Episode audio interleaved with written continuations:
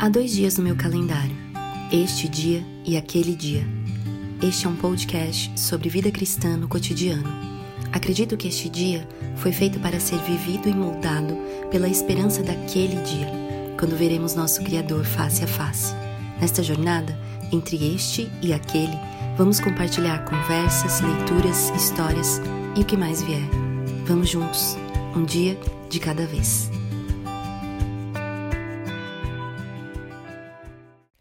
Olá, esse é mais um episódio desse podcast, episódio 19, e hoje nós vamos falar sobre perdão.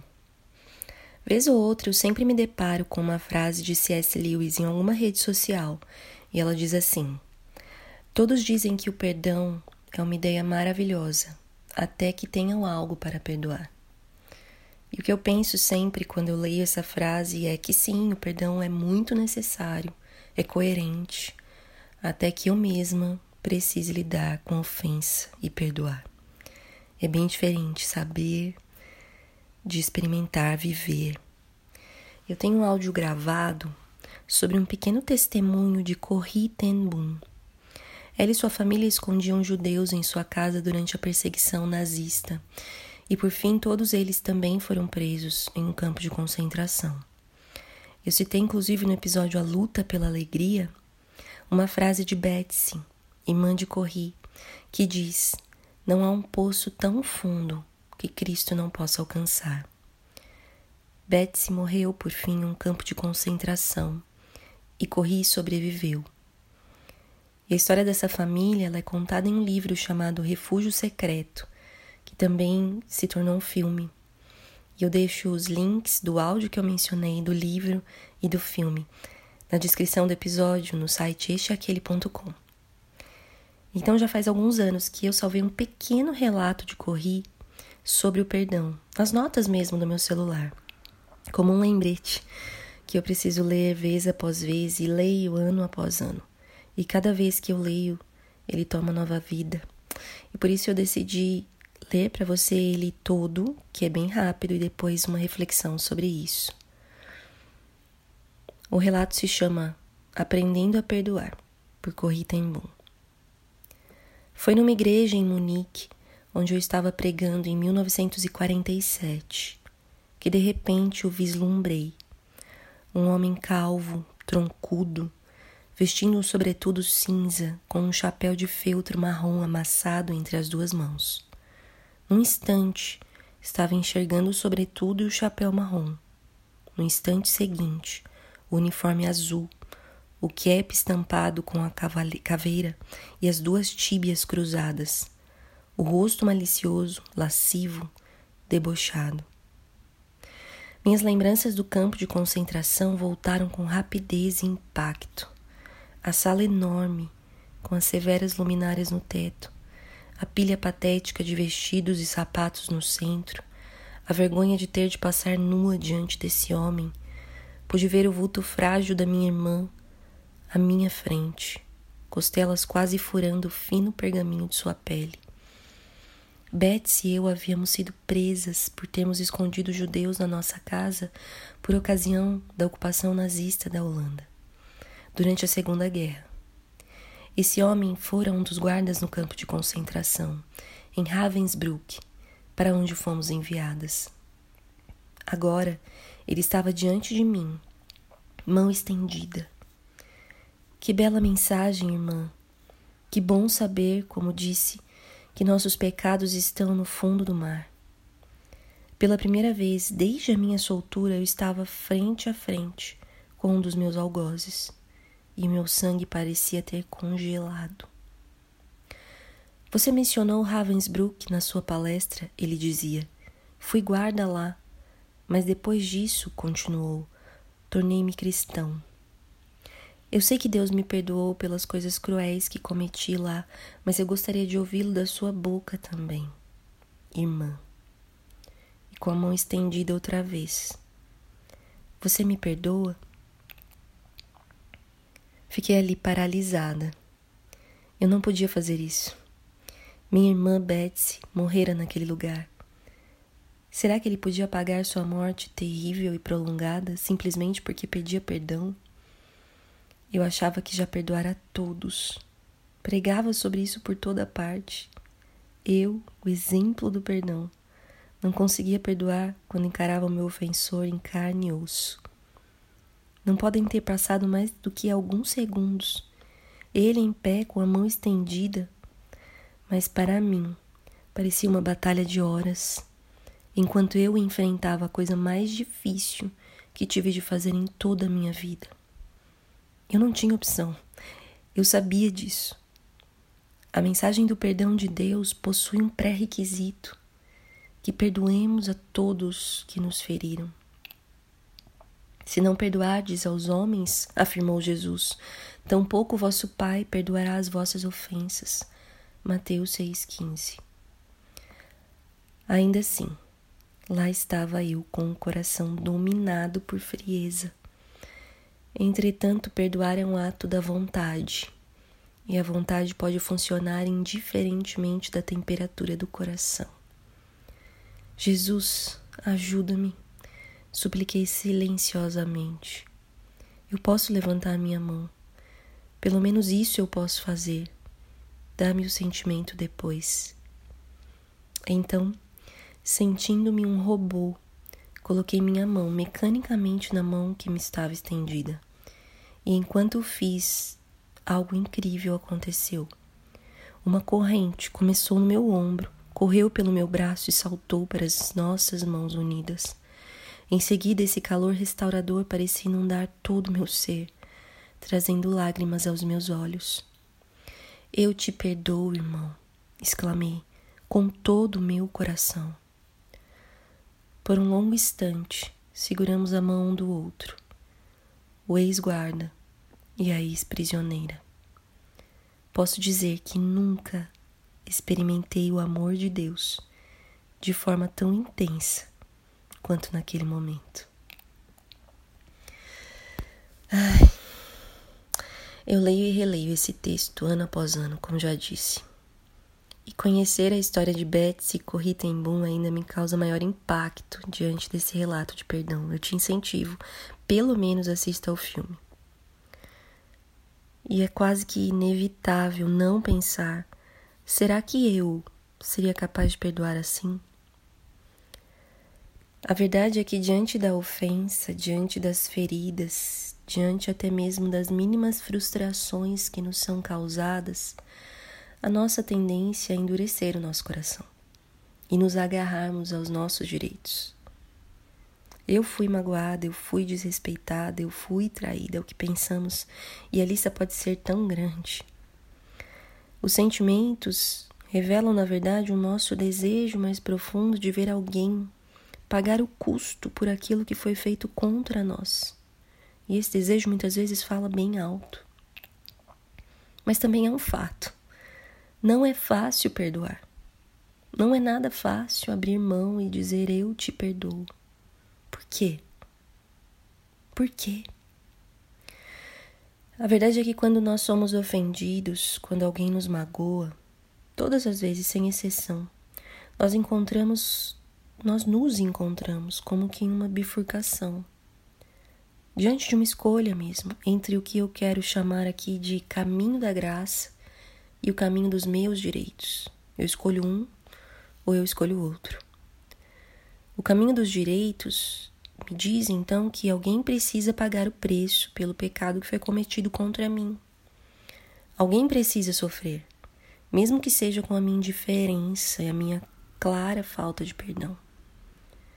Este caminho dos direitos me mantém então no centro, numa ilusão do controle mas gera no fim isolamento e principalmente amargura.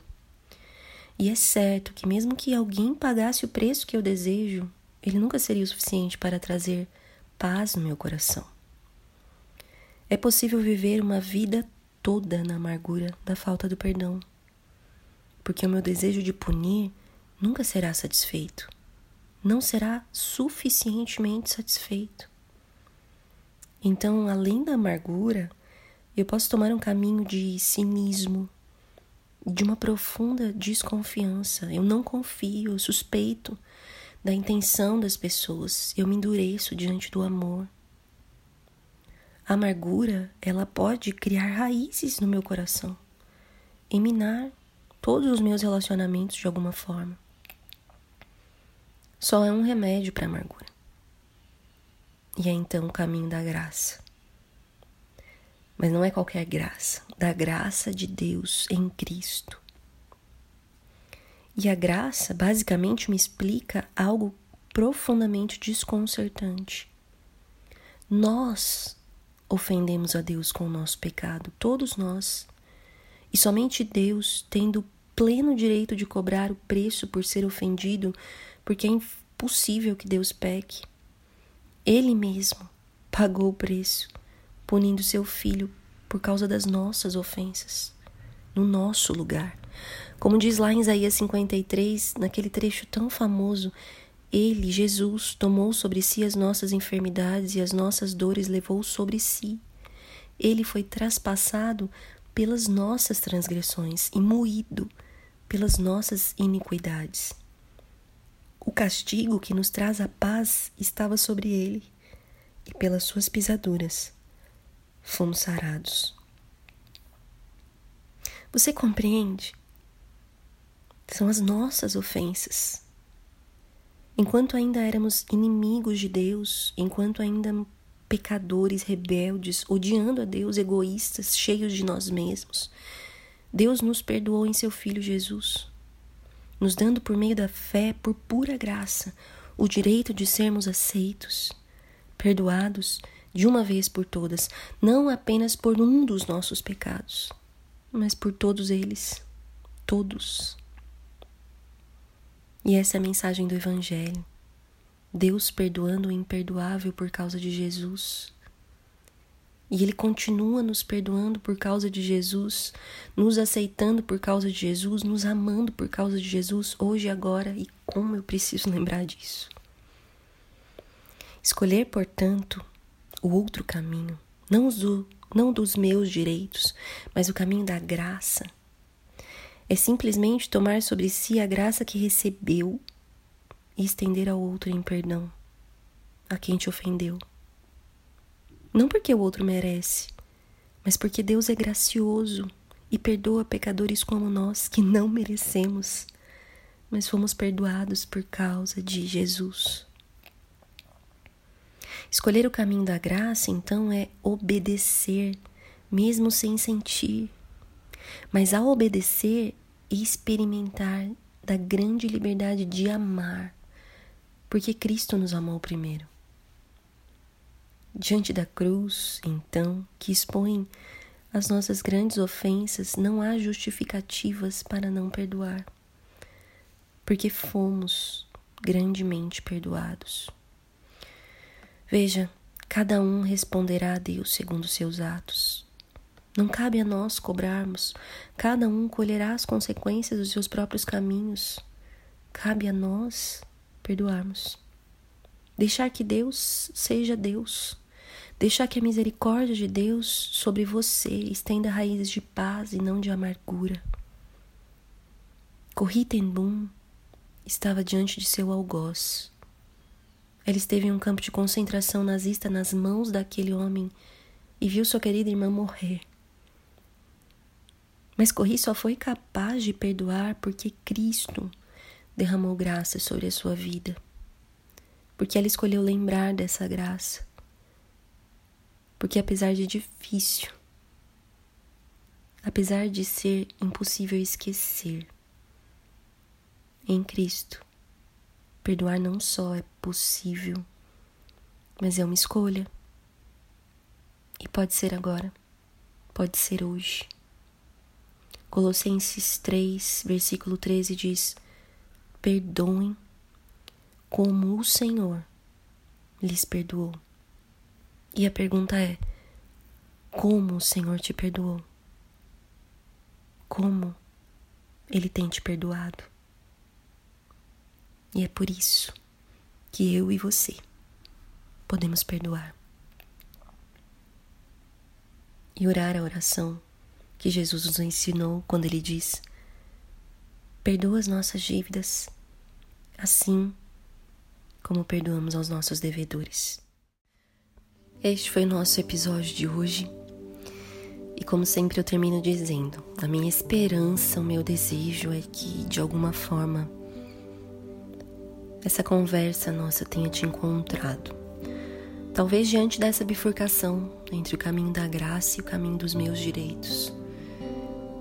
E então eu quero orar para que você, não pelas suas próprias forças, méritos, esforço, mas pela graça, por causa de quem Cristo é na sua vida, você possa escolher o caminho da graça. Você possa escolher o remédio para a amargura e tantas vezes a prisão da falta do perdão que não é simplesmente esquecer, é escolher ser livre para perdoar. Porque na cruz, Jesus já fez muito mais por nós. Eu quero orar com você. Senhor Jesus, obrigada, porque na cruz o Senhor resolveu toda a nossa ofensa contra Deus, levando sobre si as nossas dores e enfermidades, as nossas iniquidades, o peso do nosso pecado. E pela fé, pela confiança que depositamos no fato de que esse sacrifício foi suficiente, nós somos aceitos, nós somos perdoados, nós somos adotados como filhos por Deus Pai. E eu quero te pedir nesta hora que o Senhor nos ajude a viver dessa forma em relação ao nosso próximo. Talvez um próximo bem próximo.